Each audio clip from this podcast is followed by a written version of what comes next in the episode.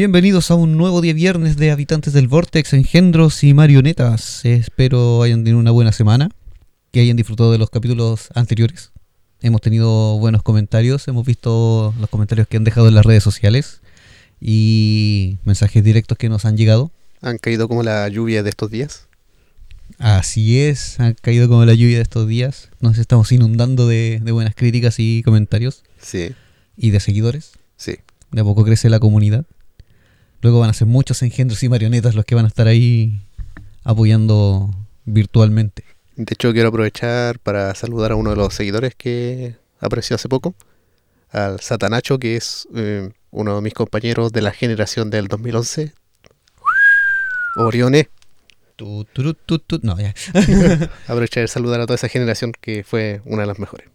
Eh, saludar también a al ingeniero del cosplay, que también ha- se ha unido a la comunidad. Sí. Ha estado compartiendo en su historia nuestros capítulos. También está bastante... No, no, no encuentro... Siempre se me van las palabras, ¿viste? Sí, ese es como mi sello. Eh, Él está como bastante entusiasmado con el tema del podcast. eh, Mm. También le gustó. Y así que también un, un saludo y un abrazo para él. Sí, cualquier día lo vamos a tener por aquí. Sí, un gran maestro, así que la idea ojalá tenerlo entrevistado o hablar algún tema en el que él nos pueda ir apoyando Claro. y comentar con nosotros. Sí. Y en base a, a esto mismo, estamos llegando a ustedes gracias a tecnología, gracias a, a las telecomunicaciones, Sin auspiciador todavía. sin auspiciador todavía, da lo mismo. Pero hoy vamos a hablar exactamente de esto mismo, de la historia, origen y evolución de las comunicaciones. En general, no solamente telecomunicaciones digitales, no, no, origen de todo. Y. Pucha, el Vortex nos va a llevar en un viaje el tiempo de nuevo al Paleolítico. eh, solamente para hacer un pequeño guiño a, a un capítulo pasado de cuando comenzamos diciendo que la música fue el primer medio de comunicación que tenía el, el ser humano Claro, claro. que era para marcar territorios, eh, demostrar sensaciones y estados de ánimo. Pero ya la comunicación como tal, eh, para poder llevar información, fue el habla, la palabra. Ese fue el primer medio de comunicación que, que se pudo tener, entre comillas, oficialmente. Claro. De, de a poco el ser humano fue desarrollando lenguaje. Alfabetos. alfabetos, eh, ya después verbos, Artículos, subjetivo, Adjetivo, adjetivo, predicado. predicado. No, ya fue eh, ya desarrollando de una, manera, de una manera un poco más amplia el tema del lenguaje, Mm. eh, lo que permitía llevar información de un lugar a otro. Y uno de los primeros sistemas de comunicación, eh, el más antiguo de todos, fue el correo, Claro. escrito. Sí. En un origen era a caballos, con papiros. Y en esto se repartía, no sé si conocen esta, esta competencia que se llama la posta o competencia de relevos. Claro, claro. Ya el sistema de correo era similar. O sea, iban a caballo, eh, uno, un mensajero llevaba, valga la redundancia, el mensaje. eh, en estos rollos de papiro, llegaba hasta un punto en específico donde lo estaba esperando otro jinete y le traspasaba este mensaje y este otro segundo jinete hacía lo mismo con otro de sus compañeros. Y así sucesivamente hasta llegar al, al punto final del mensaje donde tenía que ser entregado. Entonces ya tenemos que en la actualidad aún existen sistemas de correo escrito. Tal vez ya no se ocupan tanto las cartas comandantes. Claro. Eh, pero sí aún existen estas oficinas de correo postal, que se les llama también en otros países, Eh, ya sean eh, las públicas o privadas, Sí. Eh, pero es el más antiguo y el que ha sobrevivido más hasta ahora. Sí. O sea, a pesar de que tenemos avances tecnológicos eh, muy grandes y que aún así siguen evolucionando hoy en día, el correo postal se mantiene ahí digno, No, pero había uno más antiguo que ese. reptiliano.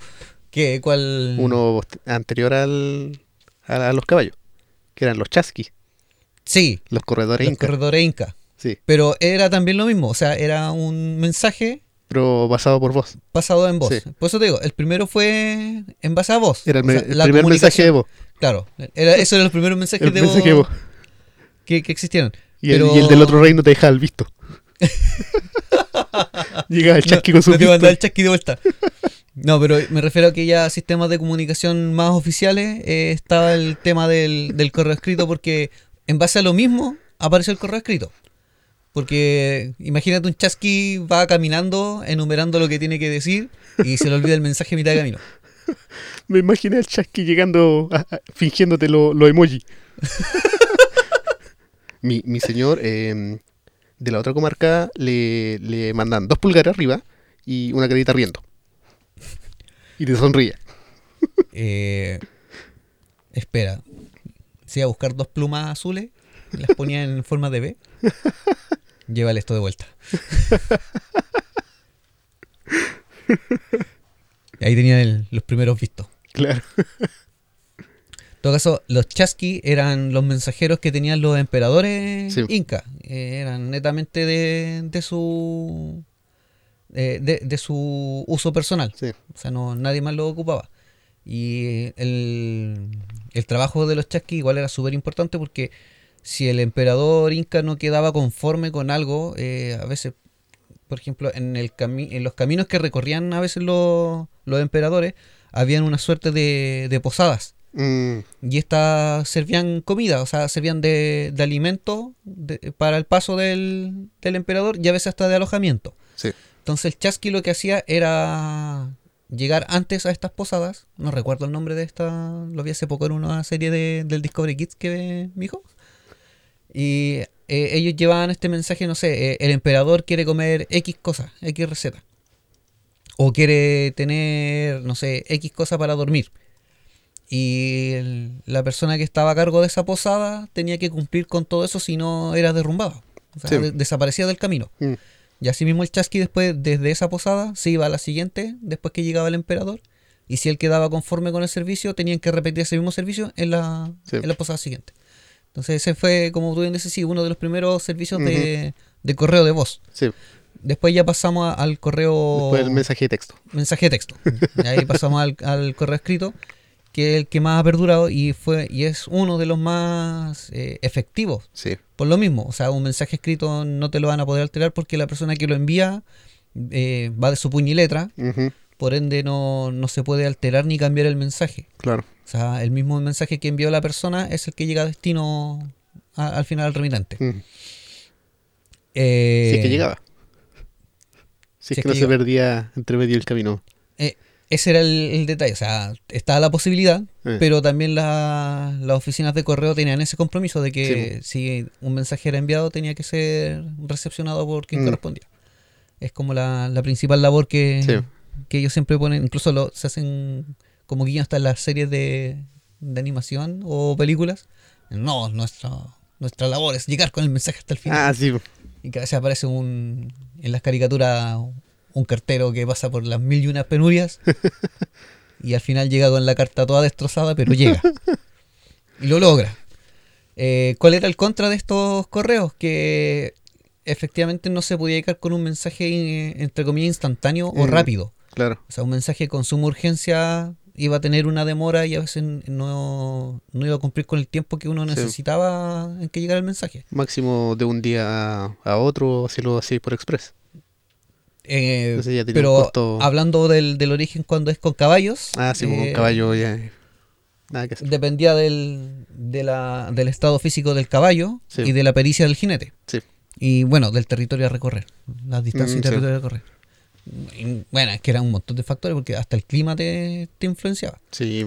O sea, si estabas en, en temporada de invierno, en una zona de nevazones, obviamente un caballo no iba a tener la misma resistencia que en un día primaveral o de verano. O sea, Mm. sí, en a temporadas de lluvia se te podía cortar el camino, se iba de un arma. Claro, y si había nevazones en sectores donde no iba a poder cruzar, sobre Mm. todo si tenía una tormenta de nieve en Sí. el trayecto. Era un montón de, de condicionantes para que llegara el mensaje. Y eso era lo que lo impredecible también del de, de todo este de esta entrega. Entonces uno esperaba tenía una estimativa de, de tiempo que se te otorgaba, pero nunca se podía cumplir al, tan al pie de la letra. Claro. Después apareció también el tema de lo, siguiendo con el correo escrito y avanzando en la tecnología o con los avances de, de la sociedad. Eh, después aparecieron los correos en base a trenes. Mm, O sí. sea, habían trenes que llevaban el, el correo postal Claro. de una ciudad a otra y ahí eso era un poco más rápido.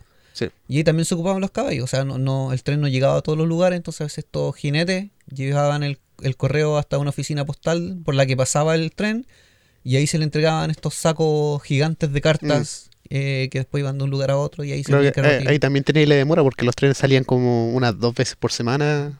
Sí, y que tenían que era, llenar no los era- sacos. no era como actualmente que Claro. un, un tren te puede salir cada una hora. Claro. y- no, ahí efectivamente un tren podía salir dos veces a la semana desde una estación o a veces menos. Dependía también la, los obstáculos que pudieran haber en las vías. Sí. O sea, nunca era tan, tan, tan, tan efectivo Mm. como se esperaba. Pero la idea era buena Sí, sí. y ha prevalecido. Bueno, y así han habido un, un- un sinfín de avances en lo que son las comunicaciones. Eh, antes de, de todo lo que fue comunicación de, de entrega de destinatario remitente, eh, están también los sistemas de comunicación que tenían en el Paleolítico, que era dejar estas pictografías Ah, claro, en, las la- cuevas. en las cavernas, que también servían como, lo dijimos en un momento, diario de vida o tal vez eh, Sí. un sigilo, Ajá. eh, pero que también han ido, han servido para que los investigadores conozcan cómo era la vida en esa época y estos mensajes que han perdurado han ayudado a saber eh, cómo ha ido evolucionando todo desde sus orígenes, ya sea por representaciones pictográficas, como les decía hace un momento, o, o con un sinfín de herramientas que se pudieron encontrar en, en las excavaciones. Pero siguiendo con las comunicaciones, después que apareció el tema de la de el correo escrito, apareció la imprenta, mucho tiempo después. Sí, sí. Y la- estas imprentas aparecieron en el siglo XV, que eran imprentas móviles. Estaban las, las primeras imprentas que eran unos armatotes gigantes que estaban estacionadas en un lugar, Claro. que prácticamente el edificio se hacía alrededor de la imprenta.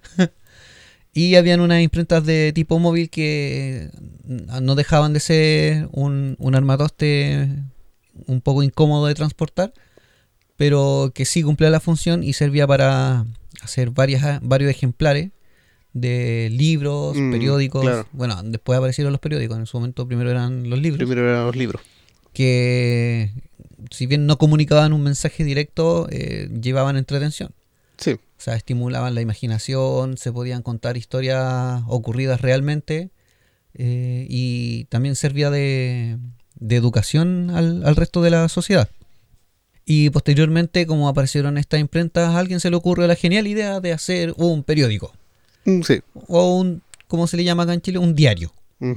Y en esto se explicaban noticias que iban ocurriendo en ciertos sectores. Generalmente, bueno, primero se partía con, con estos periódicos como no comunitarios, sino que son por sectores. Sí. O sea, por poblados, ciudades, eh, que tenían cada uno su propio periódico o journal. Eh, y ellos, en ellos se ponía información que correspondía a la comunidad. O sea, Sí. Ya sean informaciones en cuanto al tema político, de salud. eh, Eran como las cosas más importantes nomás. las cosas más importantes, la contingencia que había en el Claro. momento. ¿no? Entonces, después con el tiempo ya se fue expandiendo, ya habían como corresponsales de otras ciudades y empezaron a ver estos periódicos ya más, más masivos Sí. y que eran como sus conglomerados, que tenían después su, su monopolio. Sí, pues ya venían los anuncios. Correcto, eh, podían anunciar los, los distintos tipos de servicios que se... Claro, los comerciantes que ponían la Coca-Cola como cura para todo.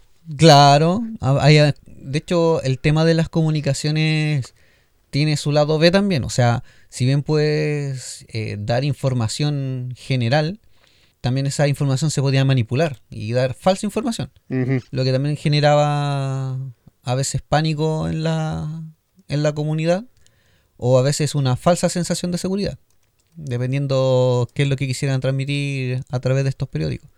Ahí están las grandes elites y, y organizaciones secretas metiendo sus manos. Sí. Hasta el día de hoy se, se habla de ello, que en los noticieros actuales se, sigue ocurriendo lo mismo. Se van manipulando la, la noticia. Bueno, quien inventó esta imprenta móvil fue Johann Gutenberg. Que después de muchas pruebas descubrió un sistema único para hacer los caracteres en una imprenta. O sea, fue Claro. mucha prueba y error para poder hacerlo. Y el nacimiento del libro, que sirvió como difusión de lectura y de, de escritura e información, eh, en el siglo XV ya la, o sea, perdón, en el siglo XVI ya las imprentas podían producir miles de libros en diversos idiomas. Claro, al principio tenían estas placas metálicas que tenían que ser a mano, letra por letra, Correcto. que le iban cambiando y esas tenían que imprimir hoja por hoja.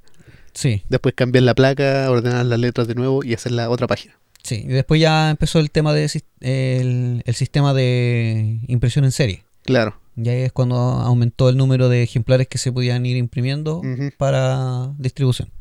En el siglo XVII comenzó el tema de la publicación de los periódicos. Como lo que te comentaba antes, que a alguien se le ocurre hacer, ya. Y era común en varios países de Europa Occidental y después se generalizó hacia otras colonias más americanas. Se partió todo en Europa, como decíamos también en el capítulo de los vikingos, Europa era el centro de todo. Sí. Eh, siempre como que se ha puesto Europa que va a la vanguardia de, ya sea en moda, en tecnología, Sí. Y lo muestran en las películas hasta de los vaqueros. así. De hecho, eh, el 90% de, lo- de los podcasts que vamos a hacer son de Europa. Eh, sí, por más que de- tratemos de, de hablar cosas nacionales, vamos a terminar derivándonos a Europa. Claro. Si no es Europa, es un Nahual.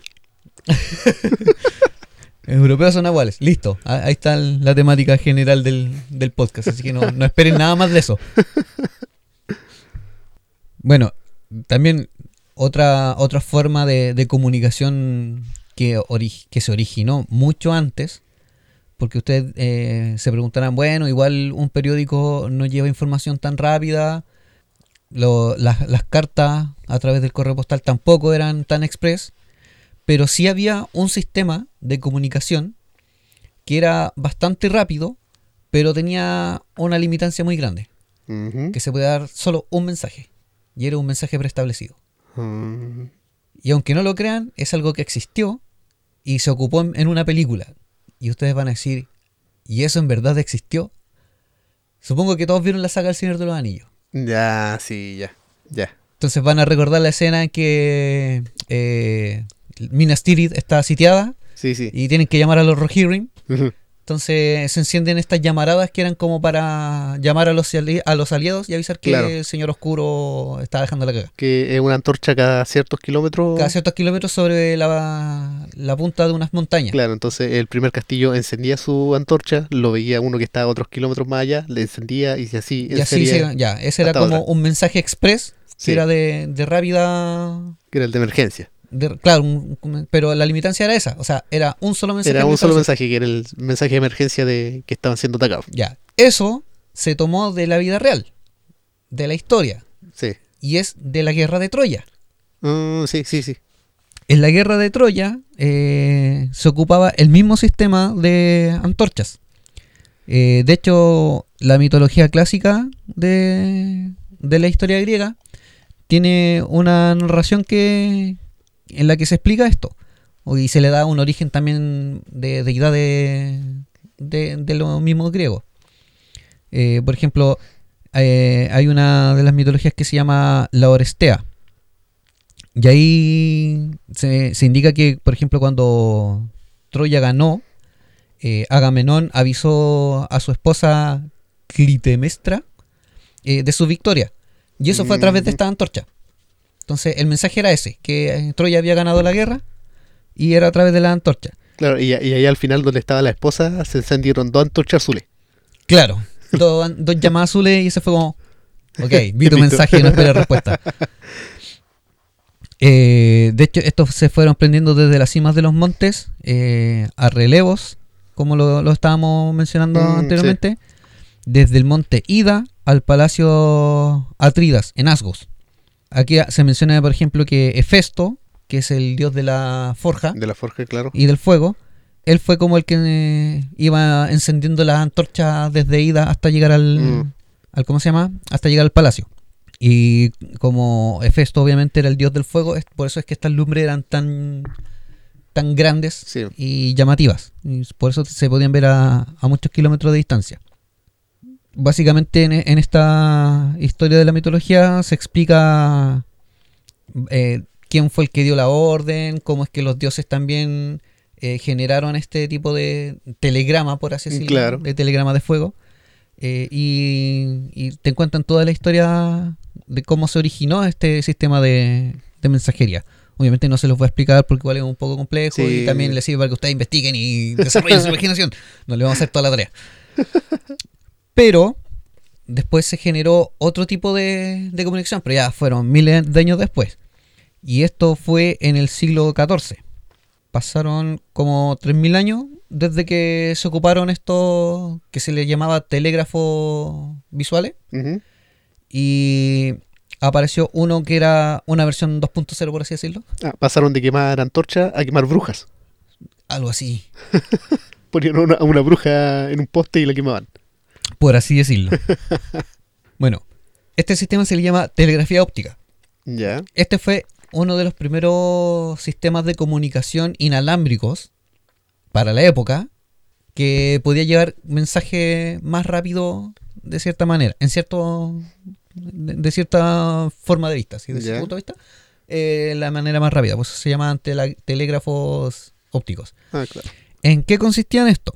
La, la telegrafía óptica consiste en unas torres bastante altas que tienen unos brazos en forma como de U, Ya. pero como una U cuadrada, y va cambiando, tiene unas poleas que va cambiando de posiciones esta pieza. Ah.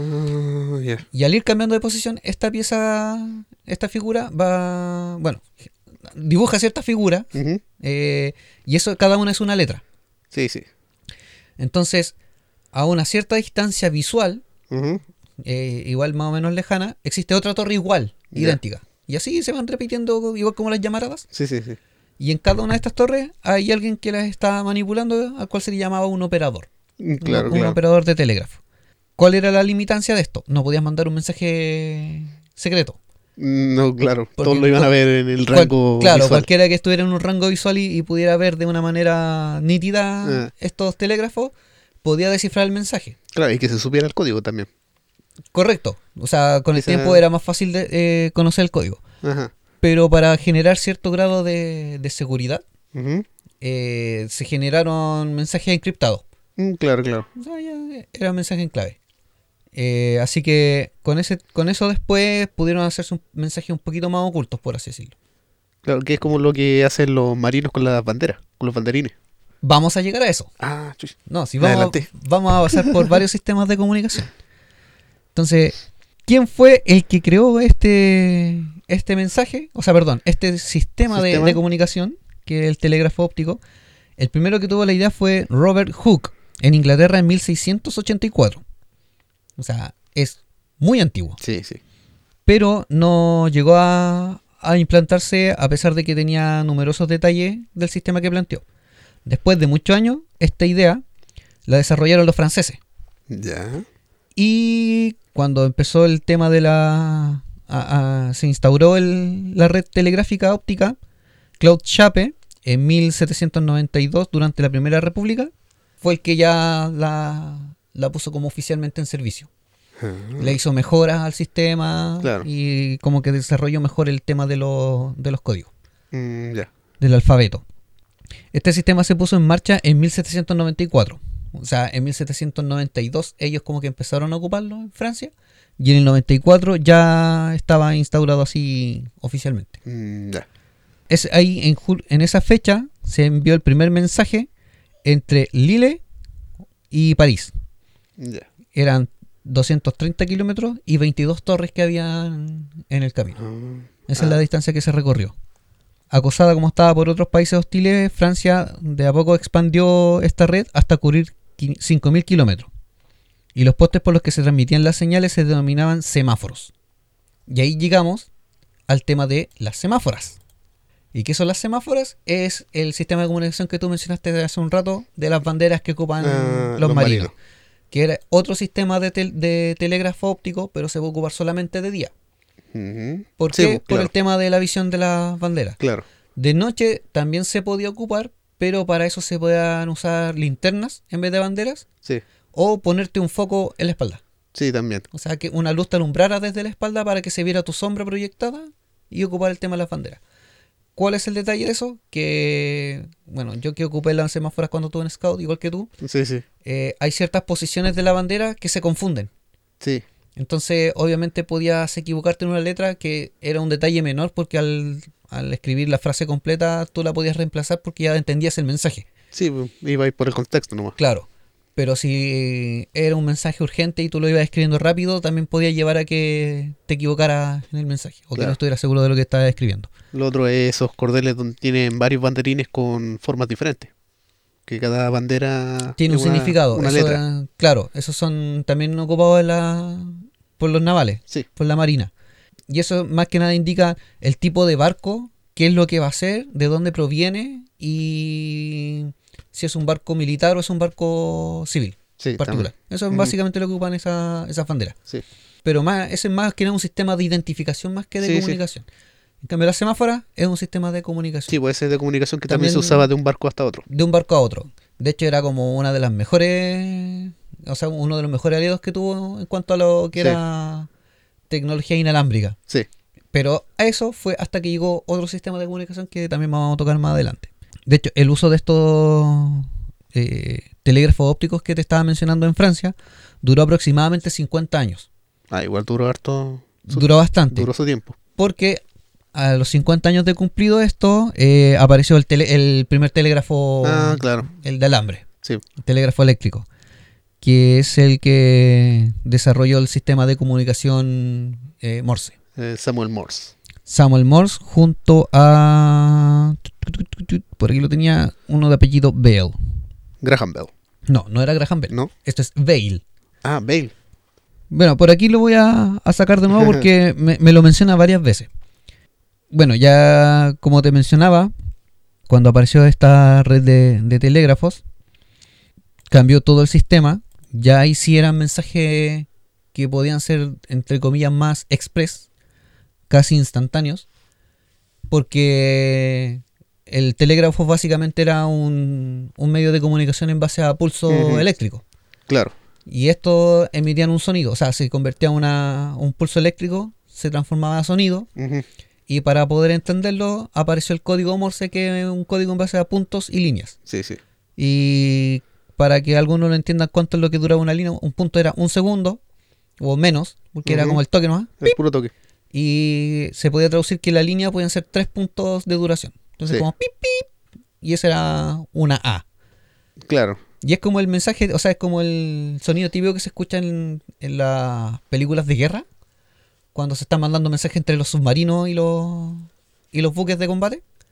Ese vendrían siendo los mensajes. De hecho, se ocupó en, en distintas ramas armadas, pero ese sí que fue el mejor aliado cuando ya apareció el telégrafo inalámbrico, que en un principio eran líneas de cable, muchas líneas de cable, Sí. que llevaban los mensajes y después ya eh, apareció y se creó o evolucionó a el telégrafo inalámbrico. Y ahí es cuando la- lo- los ejércitos navales empezaron a usarlo también en, en masa. Sí. Pero para eso tenía que tener una persona que tuviera alto conocimiento del descifrado Morse. Correcto, o sea, no es llegar y... No era cualquiera que tuviera no en la casa su O Morse. sea, hay, por ejemplo, cuando estábamos en Scout, una de las especialidades era comunicación Ajá. Y te hacían un examen final que era exactamente eso. Te Claro. ponían un mensaje en clave Morse que y tú lo tenías que ir descifrando sí. en el momento. Y con eso ya te ganabas como un- una especie de especialización Sí. en comunicación. Y te daban tu parche, que en otros países es como una medalla. Ajá. Acá es un parche. Y esa era la persona que después era- se encargaba de, de enviar eh, comunicación ya sea visual Ajá. o en base a clave Morse. Y el clave Morse era muy ocupado también de noche por el tema de que se ocupaban linternas. Sí. Y con la linterna uno podía eh, emular lo que era el sonido, pero con luz. Sí. O sea, lo- los pulsos de luz que se podían transmitir eh, emulaba lo que también fuera el sonido. Que tenían estos focos con unas cortinas, Con unas persianas con unas persianas que abrían y cerraban para hacer el. para hacer el sistema de la. Claro, sí. eso se, se ve mucho en, los- en los buques. Sí. También en las estaciones navales en tierra, cuando tenían que comunicarse con el buque que venía entrando Sí. para dar la información. Eh, nosotros ocupábamos linternas, pero las tapamos con las manitos. Sí, éramos la versión fruna. Mm, También hay unas linternas que traen un botón de pulsación. Ah, sí, sí. que muchos no saben para qué es. Ahora entienden. Es, es para eso. Es para eso. O sea, ese botón que uno pulsa y se enciende la linterna y al soltarlo se apaga es para generar clave Morse. De hecho, a base de eso viene el mensaje de SOS, que es el más utilizado para rescates. Tres puntos, tres líneas, tres puntos. 3 puntos, 3 líneas, 3 puntos. Sí. Que es como el más sencillo para recordar. Sí. Eh, de hecho, el clave Morse también se puede ocupar con silbatos. Sí, También es, es un sistema que, que se puede usar, pero obviamente si tú quieres mandar un mensaje. O sea, en la actualidad es muy difícil que alguien eh, sepa fácilmente clave Morse, a menos que te interese el tema. sí, sí. En la antigüedad era un poco más fácil el tema de clave Morse por el hecho de los telégrafos. Sí, sí. Entonces, en la antigüedad si te ocupaba un silbato para mandar un mensaje, el que estuviera alrededor iba a escuchar. Sí, Y obviamente si era alguien que se estaba escondiendo, al escuchar el silbato lo iban a encontrar. De hecho, lo que nosotros hacíamos en Scout para usar ese mismo sistema y para que pasara piola, así como pasara desapercibido, los puntos los transformábamos con piedras y las líneas con ramas. Con rama. Sí, Lo también. dejamos eh, en un punto específico escondido. Sí, y evitaba escribir un papel que se pudiera volar Sí, o que te lo pudieran te lo descubrir. podrían descubrir. Claro, entonces el que sabía y conocía el mensaje podía llegar al lugar y al ver la organización de piedras y ramas Claro. podía entender que había un Lo mensaje. descifráis y después lo borrabais. Eh, sí, era- son prácticas súper eh, básicas, Sí. simples, pero efectivas. Para los que piensen que los scouts solamente venden galletitas y hacen nudos, no. No, Nosotros no. éramos aguerridos. No, sí, te enseñan un montón de, Sí. de cosas en, en lo que son scouts. O sea, ya desde primer auxilio, supervivencia, comunicaciones, Descenso, nudos, descenso, cocinar. cocinar, sí. Porque eso era parte de la supervivencia. Y si se te quedaba la, la tienda de campaña, la carpa, tenías que hacerte una con ramas. Sí. A mí me tocó en una. Mira, por ejemplo, aquí en lo que estaba, en lo que tengo en el en, en el guion que, que, en el resumen que hice, me encontraba con otro detalle que tenían los telégrafos ópticos. Ajá. Eh, días de, de lluvia, nieve o neblina Ajá. no se podían usar. Sí, Porque obviamente no tenías visibilidad para descifrar un mensaje. y- claro, ese es el problema con todo lo que era Óptico. eh, óptico, o sea, visual. cualquier cosa que te tapara la visión o, o te dejara fuera del rango visual ya era un, un problema. Sí, No tanto así el tema de las luces, porque en la neblina igual como que la luz tiende a verse Sí. difusa, pero también a una larga distancia ¿no? ya se pierde el, el haz de luz. eh, tenéis que tener muy mala suerte como para que pase justo una gaviota y te tape la luz. Te haga la en- claro, como que tenía el foco en el buque, llega la, la gaviota, se te pone justo frente al, al foco. Y abre la ala, entonces cuando mandáis el mensaje se ve como el símbolo de Batman. Claro. Capitán, tenemos un mensaje muy extraño de Capitanía de Puerto que dice eh, desembarco, ataque, hamburguesa.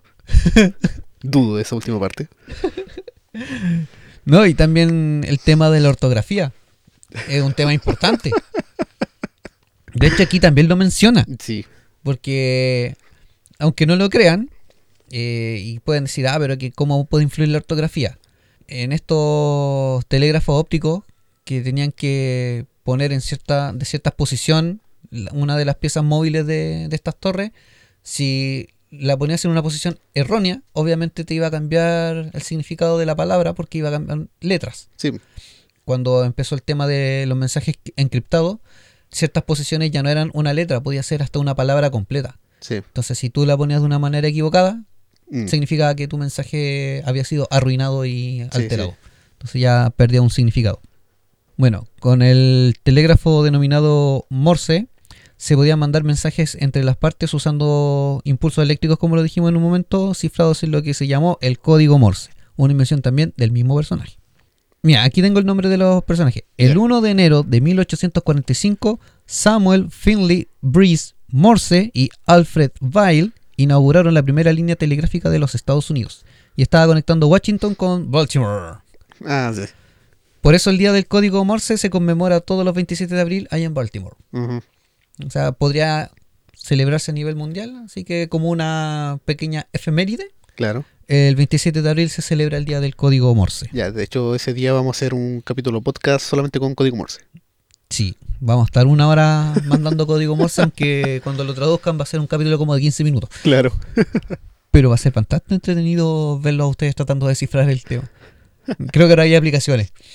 Sí. Hay aplicaciones de, Hay aplicaciones de para smartphone que te permiten escuchar un código Morse y Mm. te lo transforman a, a palubrias. Sí. Pero también tiene sus limitancias. Mm, sí. Porque el código Morse, eh, obviamente si, si tú tienes la capacidad de transmitir a una velocidad más o menos rápida, la persona que lo escucha a veces no alcanza a distinguir la separación de, de una letra y otra. Sí. Por ende, cuando escuche los pulsos, puede confundirse y hacer un mensaje totalmente distinto. Sí. O sea, una letra que, que estaba enviando el emisor la puede ser confundida por el receptor y ya no es la misma letra. Claro, por eso en, en lo que el ejército se le enseña a llevar un ritmo Para reconocer las uniforme. pausas y claro. Claro, no podías ni acelerarlo más o ni detenerte. Bueno, en el- la primera década del siglo XX hubo mucho perfeccionamiento técnico y aparecieron los equipos de radio, Ya, de radiotransmisión. radiotransmisión. Y estos en un principio eran también pues, estáticos, era un mueble, pero también aparecieron, eh, cuando esto se fue evolucionando, aparecieron los, los que eran un poco más livianos. Y poco a poco la radiotelefonía se generalizó, sobre todo después de la Primera Guerra Mundial. Que ahí, Sí. si muchos ven las películas de guerra, el que era encargado de comunicaciones, que eran dos, Ajá. era el, como el maestro y el asistente, Sí, sí. uno llevaba la mochila, que eran básicamente las baterías con el emisor o con el equipo de transmisión, y tenía un auricular gigante Sí, con un cable y una antena como de 3 metros. sí, sí.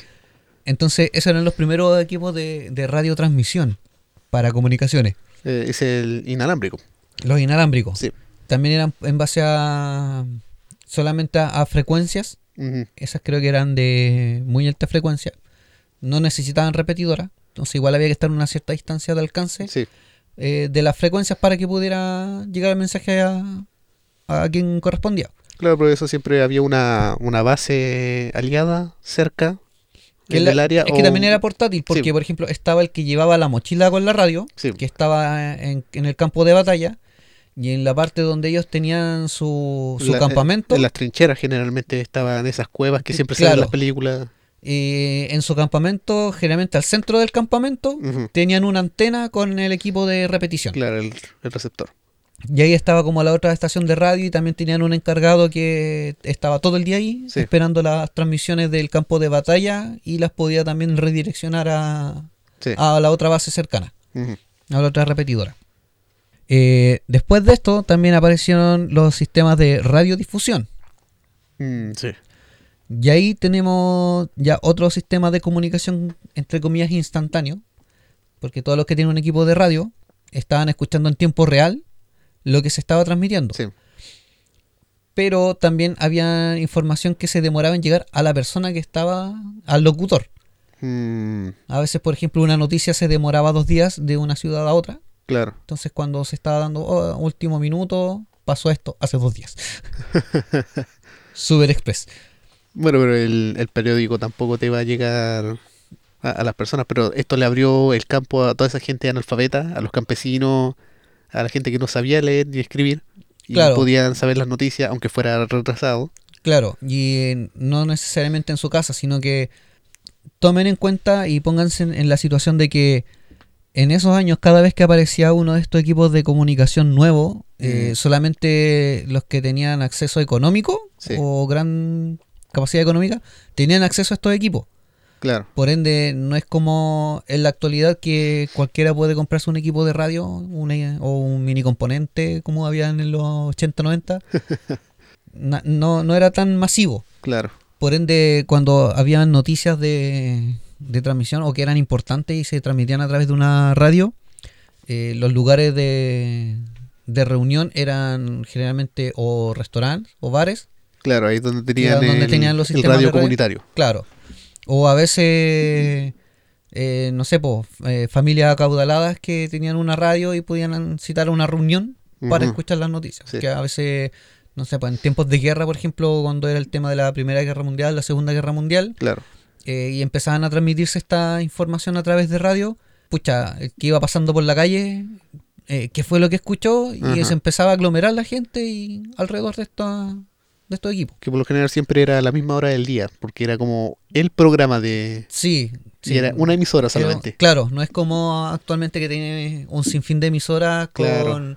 transmisión 24/7. Sí, No, antiguamente era un horario establecido, así como hacemos nosotros los podcasts que se los entregamos a ustedes los fines de semana y duran una hora, Ajá. los programas de radio era similar. claro, O una sea, cosa así. una duración no muy extensa, Siempre en el mismo horario. en el mismo horario día. todos los días. O el Ajá. mismo día si era una Claro, vez a la semana. Así se fue masificando poco a poco el tema después de, de la radio.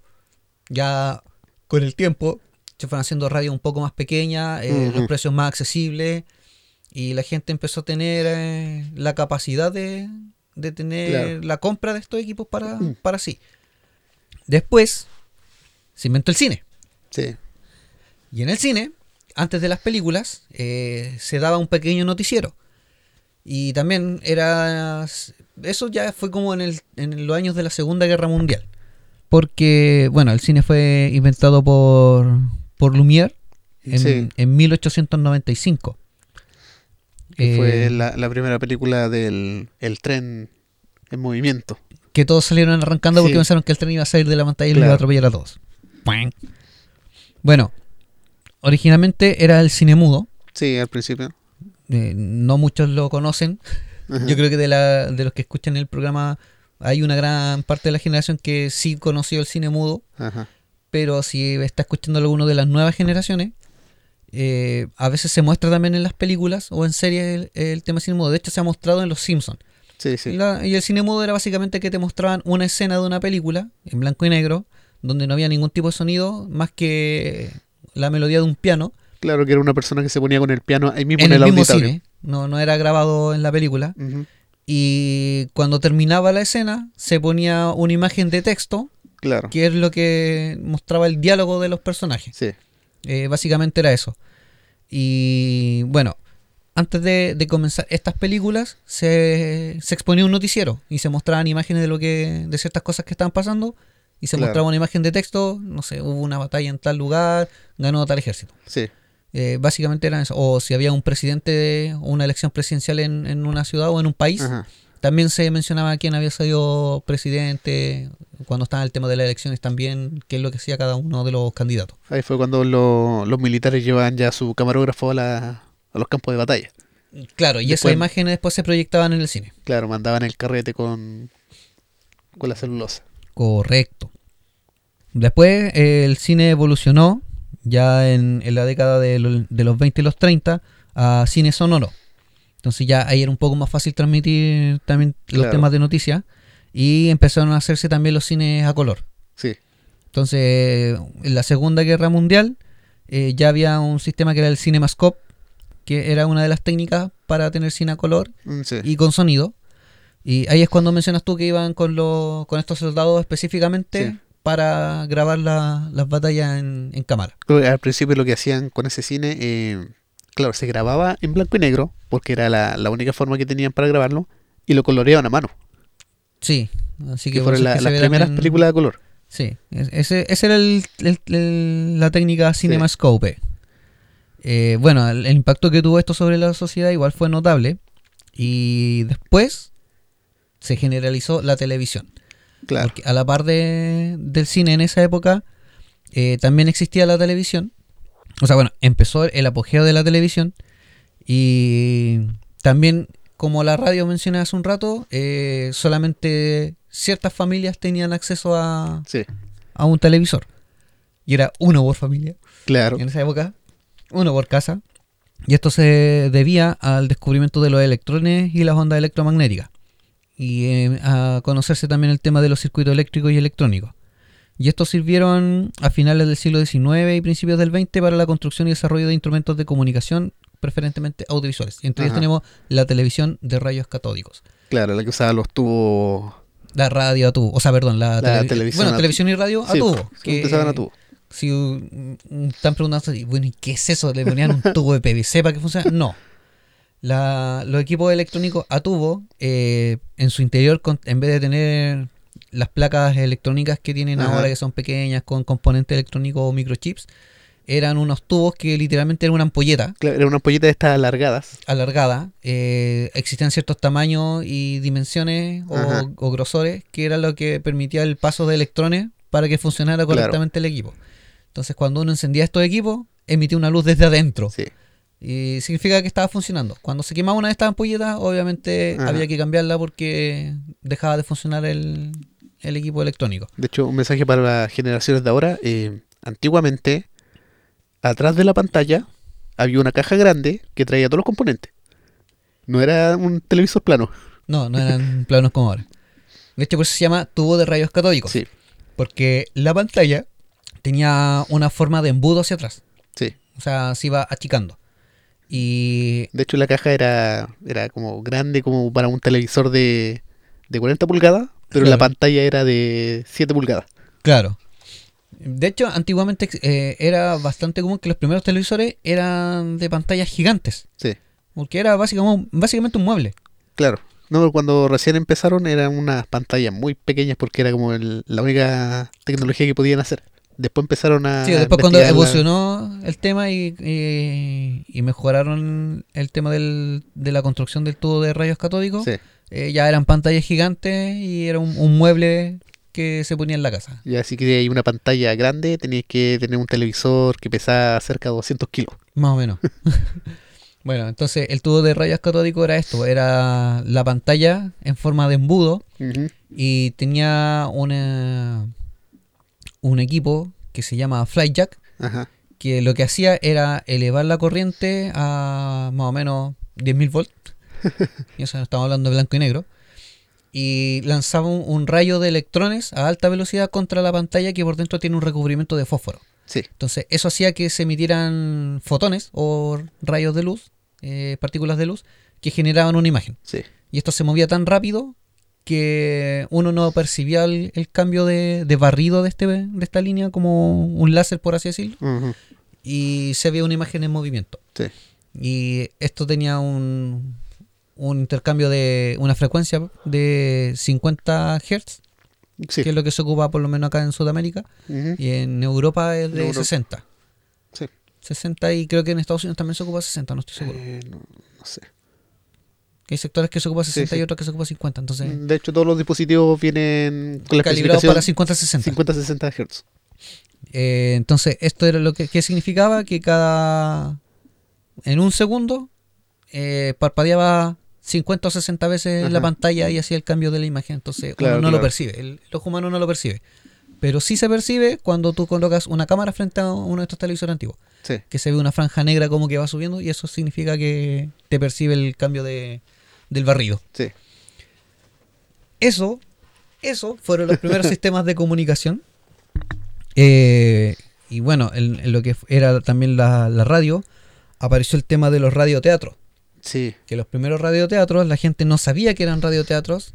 Y uno de los uno de los episodios más impactantes o críticos que ocurre en la historia la guerra de los mundos. fue cuando se transmitió la, originalmente la Guerra de los Mundos, eh, que era un radioteatro antes de Sí. ser película, y en ella se hablaba de una invasión extraterrestre, pero como la gente no sabía que era un programa ficticio, empezó a asustarse, se generó una histeria colectiva, empezó a movilizarse ejército y, y un montón de, de sistemas de seguridad y, y, eh, equipos de emergencia. La gente eh, enloqueció, eh, no, quedó la pura caga. Ahí está. eh, de H.G. Wells. Ahí está. Sí.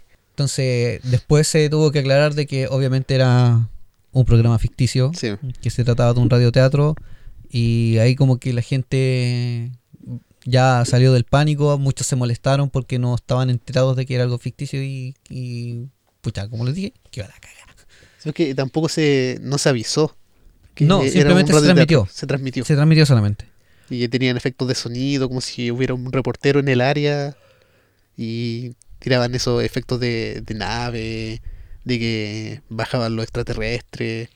Bueno, en base a eso que tú estás comentando, y ya que tocamos los radioteatros, así también nacieron los primeros efectos especiales de sonido. Claro, que si ustedes ven una película en la actualidad o una serie animada, los sonidos no, no es que se graben así nomás. Ajá. O sea, hay un todo un trabajo en un laboratorio de sonido Sí. donde se graban efectos de sonido que vendrían haciendo eh, imitación a cómo se quebraría un hueso, Ajá. que aunque no lo crean se hace con un, un apio Sí, sí. o con vegetales.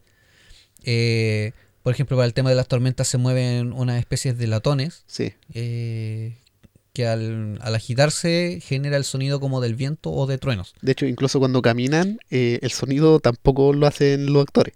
No, En el laboratorio de sonido tienen unos cajones con distintos materiales como gravilla, arena, tierra.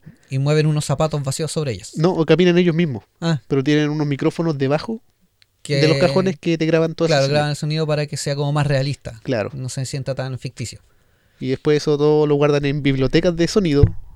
Y, Y, después se pegan se- nomás se en- en, la distribuyen. Claro. por eso es que siempre está el grito de, de Williamson. Sí, es que ese fue tan emblemático ese grito que por eso se empezó a, a ocupar después en distintas películas. Porque igual es chistoso, un hombre gritando casi como mujer, y... pero sale bueno. Sí, sí. Ya, ahí, ahí tienen otro dato que, que si bien no va directamente con el tema que estamos tocando, sí se relaciona en cierto modo para el tema de comunicaciones porque no es llegar y grabar sonidos en una película. El grito de Wilhelm. El grito de Wilhelm. Que en pel- película que lo vean va a estar ahí. Después vamos a hablar de eso, vamos a dar un cosas curiosas Claro, y, y van a conocer el... Y si no, googleen. claro. Santo Google puede hacerlo todo. bueno, como dijimos, el siglo XX trajo un montón de, de avances eh, tecnológicos o evolución. Y es, es- en efecto el, el siglo XX fue la era de la electrónica.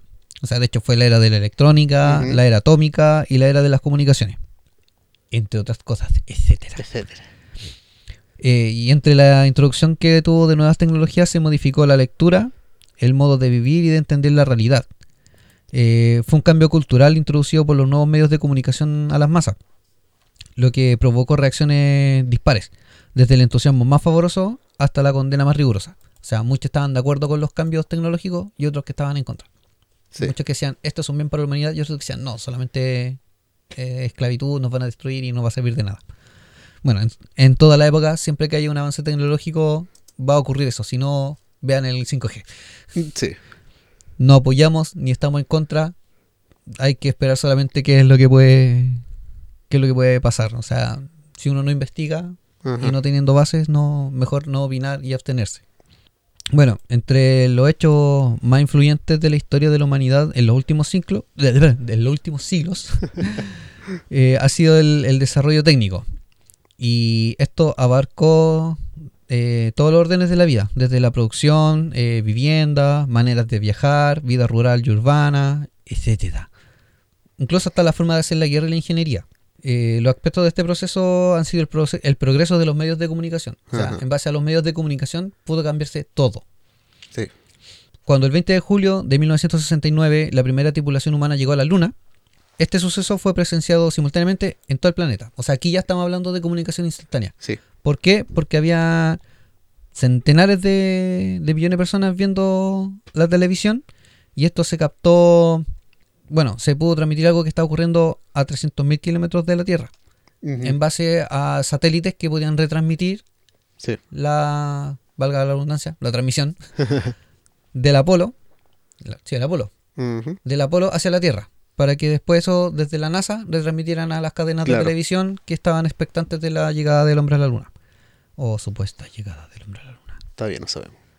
Bueno, se supone que llegó, pero la transmisión que se mostró en la Tierra es- Claro, se supone eh. que estaba hecha en un estudio, no, no se mostró lo que realmente estaba pasando. Vamos a hacer un capítulo especial de, de eso. Sí.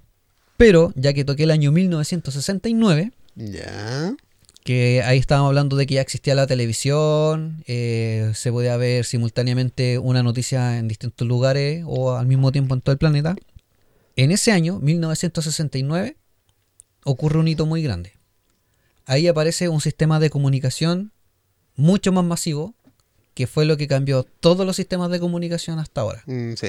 Algo que se llama Internet. Sí. Esto comenzó eh, en 1957, cuando la Unión Soviética de esa época, en esa época, porque ya no existe la Unión Sí, sí, Soviética, sí. eh, lanzó su primer satélite artificial de la historia, el Sputnik 1. Y en este contexto se organizó en Estados Unidos la Advanced Research Project Agency, que es la agencia para proyectos de la investigación avanzada de Estados Unidos, que esto se, eh, se abrevia como ARPA Mm, o. ARPA, vinculada al Departamento de Defensa, y esta creó una respuesta de desafíos tecnológicos y militares eh, de, la, un- de la entonces Unión Soviética. Diez años después, sería considerada la, la- la organización que asentó los fundamentos de lo que se conocía como la Internet. ¿Por qué? Porque ARPA después generó una red interna de comunicación que eh, juntaba varias redes y pasó a ser ARPANET. Ah, claro. Y net viene de network. Eh, como les dije en el 69, Mitchell Lee, considerado uno de los pioneros de Internet, ingresó a la Universidad de California en Los Ángeles, o la UCLA. Se incorporó a ARPA con una beca de investigación y a finales de ese año consigue conectar la computadora de la UCLA con otra del SRI, o Instituto de Investigación de Stanford. Fue como la primera conexión a Internet. Sí, sí. O sea, ya conectar dos computadoras en distintos, que están ubicadas en distintos lugares a través de una conexión telefónica sí. o de modem, eso es la internet. Poco después ya eran cuatro las universidades que estaban interconectadas. Y ahí empezó a ser la ARPANET. Tampoco fue hace tanto. Igual No. fue relativamente nuevo. La internet es una, uno de los sistemas de comunicación relativamente jóvenes Sí. y que ha ido evolucionando más rápido. Sí. Eh, bueno, hay que tomar en cuenta que cada año que pasa se mejoran los sistemas de, de tecnología y de construcción en tecnología. Por ende, hace que también evolucione más rápido lo que son los sistemas de comunicación. Sí. Bueno, el objetivo de, de este desarrollo del ARPANET era mantener la comunicación en caso de guerra ante la situación que había de la Guerra Fría. Porque la Guerra Fría se trataba básicamente no de combate bélico con armas, sino que era un tema más diplomático, más de política y de economía. Entonces por eso se llamaba la Guerra Fría, Claro, porque sí. se congelaban ciertos, ciertas eh, comunicaciones o ciertos tratados. O sea, la- lo que eran tratados de comercio con la Unión Soviética se congelaron y era quien caía primero. Ah, claro. O sea, es como similar a lo que está pasando ahora con Estados Unidos y, y Corea. Sí. Algo similar. O con China. Eh, va- es como que se repitiera pero de otra manera. Ahora estamos cayendo todos al mismo tiempo. Sí, estamos cayendo todo al mismo tiempo. Bueno, en 1970 la ARPANET se consolidó. Ray Tom- Tomlinson estableció las bases para lo que es actualmente eh, un correo electrónico. Esa necesidad surgió porque los desarrolladores necesitaban un mecanismo de, co- de- de coordinación que eh, pudieran cubrir con este sistema. Entonces ahí aparece lo que fueron los primeros correos electrónicos. La forma de enviarse Mm. mensajes instantáneos que se pudieran, que no tuvieran demora y que pudieran llevar mensajes urgentes y que per- permitiera coordinarse estos técnicos para evitar que se cayera el internet y que todo se mantuviera bien y que se y evitar también que se filtrara información que no correspondiera. Sí. Bueno, ¿cómo empezó todo? El auténtico inicio de la internet, como lo mencioné, fue ARPANET o red de la Agencia de Proyectos de Investigación Avanzada. Y en el año de su nacimiento eh, aparece también la primera conexión entre los ordenadores Stanford y UCLA, como lo mencioné. Y dos años más tarde, el primer envío de email protagonizado por Tomlinson. En ese año también aparece el primer virus Creeper. O sea, apareció la internet, el primer email y ya andaban jugando los, los- los virus. Eh, y a principios de los años 70 nace la palabra internet. Ahí ya se, se conoce la internet como tal. O sea, antes de eso era solamente una organización. Ahora ya apareció como la denominación de un sistema de comunicación. De hecho, esto se aplicó a, a todos los sistemas de red interconectadas mediante los protocolos TCP e IP, que significan protocolo de control de transmisión o protocolo de Internet. Y de hecho, ¿qué significa Internet? También una abreviación. Es Interconnected Network o Claro. red interconectada, que también se puede aplicar posteriormente a International Network o red internacional. Pero generalmente esa- son redes interconectadas. Esa es la base de Internet. Vez de Ujú. ocupar las dos palabras, eh, Internet. Sí, sí. Bueno, De hecho, está el Internet y el Internet. Que Sí. uno es con mayúscula y otro con minúscula. sí. El con mayúscula ya es como El global. el global que se ocupa ahora. Y el otro con minúscula es como las locales. Sí.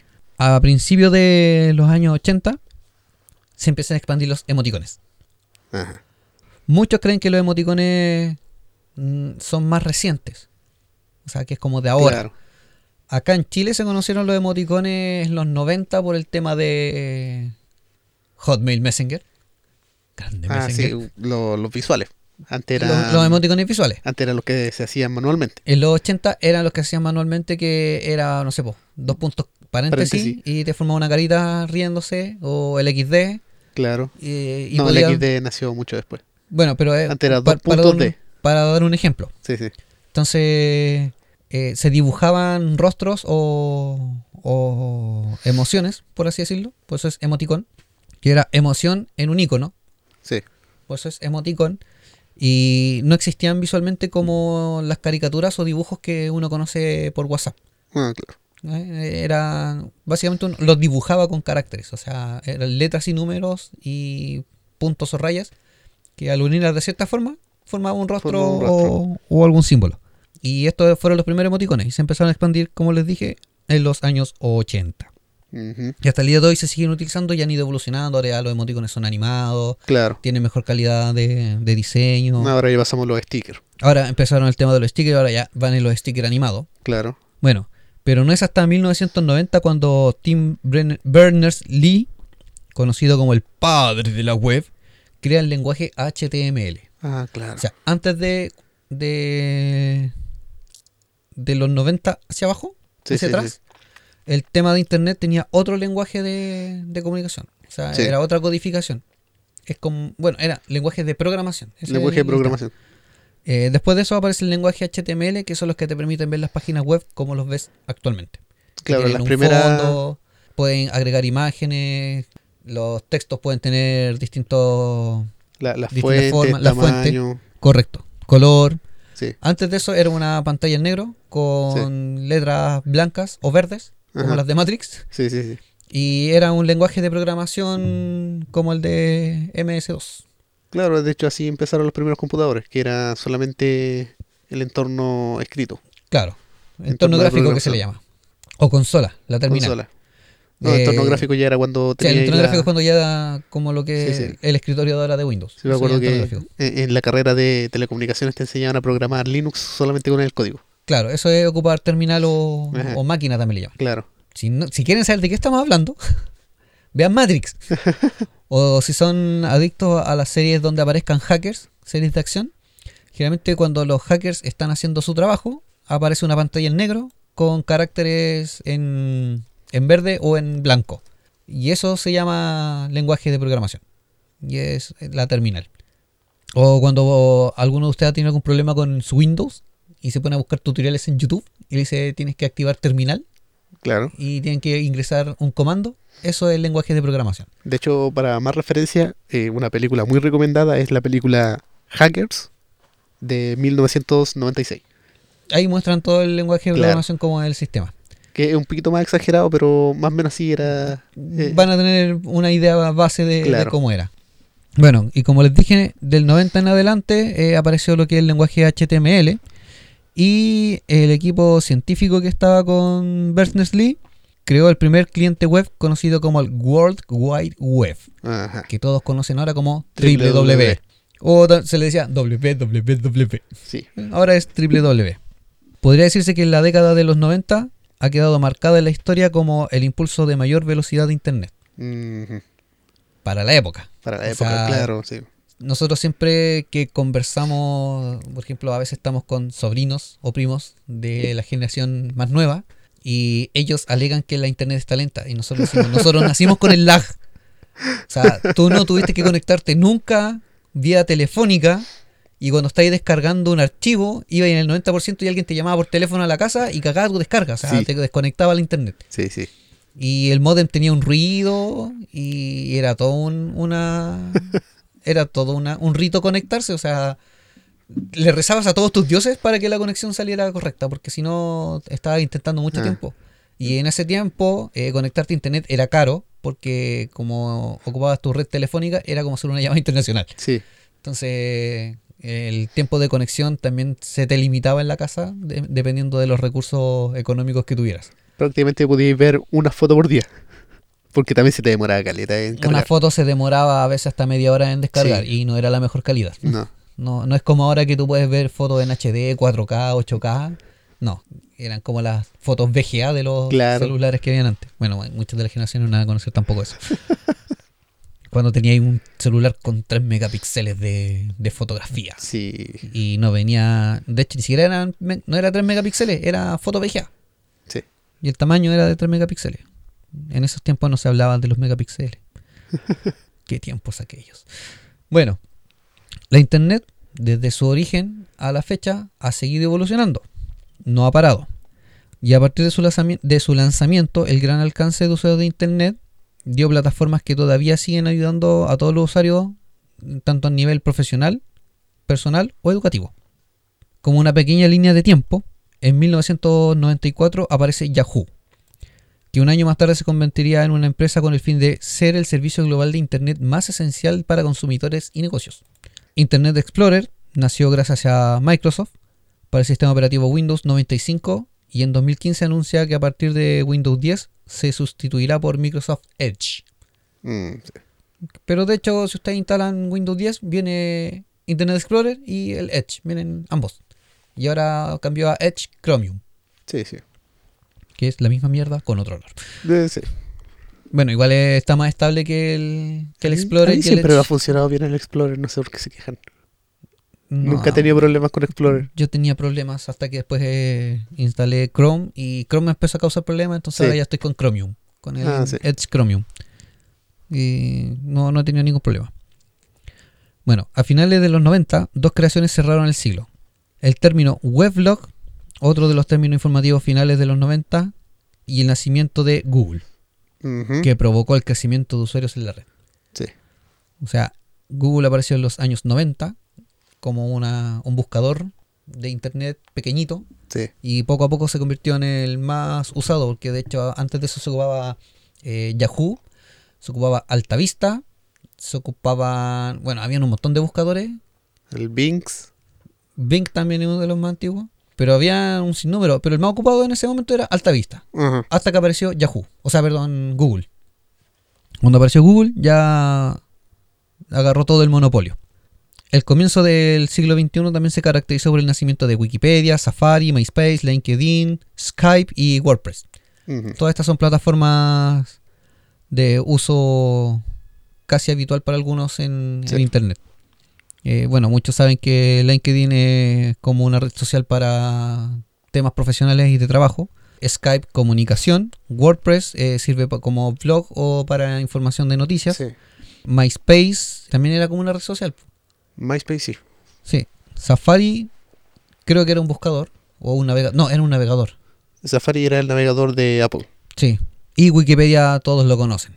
Sí. O sea, ya es una enciclopedia virtual que crece cada día y también a veces miente cada día. Mm, Sí. Depende de... Es que es de código abierto, podía entrar y editar. Sí, pues cualquiera puede editar, Sí. entonces hay gente sin escrúpulos que cambia la información y la altera y eso genera problemas. O sea, como que se apeló a la buena voluntad de los usuarios, pero los usuarios se pasaron por la, la voluntad. En el 2004 nace la red social con más usuarios. ¿Cuál es? Facebook. Correcto. Además de eso aparece Gmail, Flickr y Vimeo. Al año siguiente, en 2005, aparece YouTube. Y las últimas plataformas y redes sociales nacieron más tarde, como Google Chrome en 2008 e Instagram y Pinterest en 2010. Después de eso, Facebook compró Google. Ah, sí. O sea, perdón, compró Instagram. Instagram. Me equivoqué. Y si ha llegado hasta este punto, les damos muchas gracias porque permanecieron escuchando. no se aburrieron. Y conocieron un poco más de cómo han ido evolucionando los sistemas de comunicación desde su origen a la fecha. Sí, esta es como la historia ultra resumida de. Tuve que resumir mucho, o sea, Sí. tenía más material para informar porque, de hecho, los sistemas de comunicación son demasiados. Ajá. pucha, bajé hasta una línea de tiempo que más o menos explica los orígenes de, de los sistemas de comunicación. Por ejemplo, Lo primero fue como en 1401 al 1500 la reproducción eh, de los libros por la imprenta. En 1843 eh, está el tema del código Morse con el telégrafo. En 1906 empieza el tema de la radiodifusión, que lo mencionábamos también. En 1927 aparece la televisión. En 1947 la primera computadora electrónica. En el año 1969, como mencionamos, la Internet. En 1971 nace el primer servicio de email, el cual debido a su a su practicidad es adoptado inmediatamente. En 1979 eh, aparece el primer modem que se conoce como Smart Modem. Ah, sí. Eh, esto fue por la empresa Hayes. En el 86 se introduce eh, la computación de forma masiva en la educación. O sea, ahí ya empezaron a meter los computadores en los colegios. Sí. Yo me acuerdo cuando mi hermano llegó con el primer computador a la casa, un 486, Ah, sí. con Windows 95. Traía Corel Draw. Traía otro programa que se llama Magic. sí. Traía el Paint. Esos todavía estaban en el colegio cuando yo pasé por ahí. Después pasaron los Pentium. Pentium Pentium, 1, los 2. bueno, en 1988 eh, el primer eh, enlace transoceánico de fibra óptica. Mm. Que tam- también un, un sistema de, de comunicación que, que ahora dejé en el tintero para poder resumir toda la información. Pero la menciono ahora en esta línea de tiempo. Como mencioné, en el 90 aparece el www, el primer servidor web. Ahí aparece también la red 2G. Esa fue la red 2G, la segunda Sí. generación. En 1993, la compañía IBM creó la unión entre un celular y una computadora. Sí, O sea, el primer smartphone. sí. En el... 96 fue el primer smartphone que se conectó a internet. Sí, ese fue el primero que se conectó a internet, Eh, pero lo que era 96. como smartphone, Claro. el origen, la base, el tata de todos, Sí. el padre, eh, fue en el 93. El que se conectó a internet fue el Nokia 9000. Correcto. Que se abría y tenía una pantallita. Sí. En el año 2000, eh, Google ocupaba el primer lugar entre las preferencias de los usuarios de Internet. Y ahí salió la red 2.1 2.5, 2.5. la G, que fue la de conexión a internet, los primeros teléfonos con internet. Ya. En el año 2003, W- WECA o WECA pasó a llamarse Wi-Fi Alliance, Wireless Fidelity. En el 2007 se incorporaron los GPS a los, a los teléfonos móviles. En el 2008 se lanza el primer iPhone 3G. Ujú.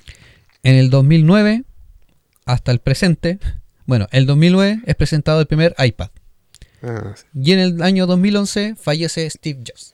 Oh. Año 2010 sale la red 4G. Correcto. Y a la fecha sigue habiendo evolución en lo que son las redes G.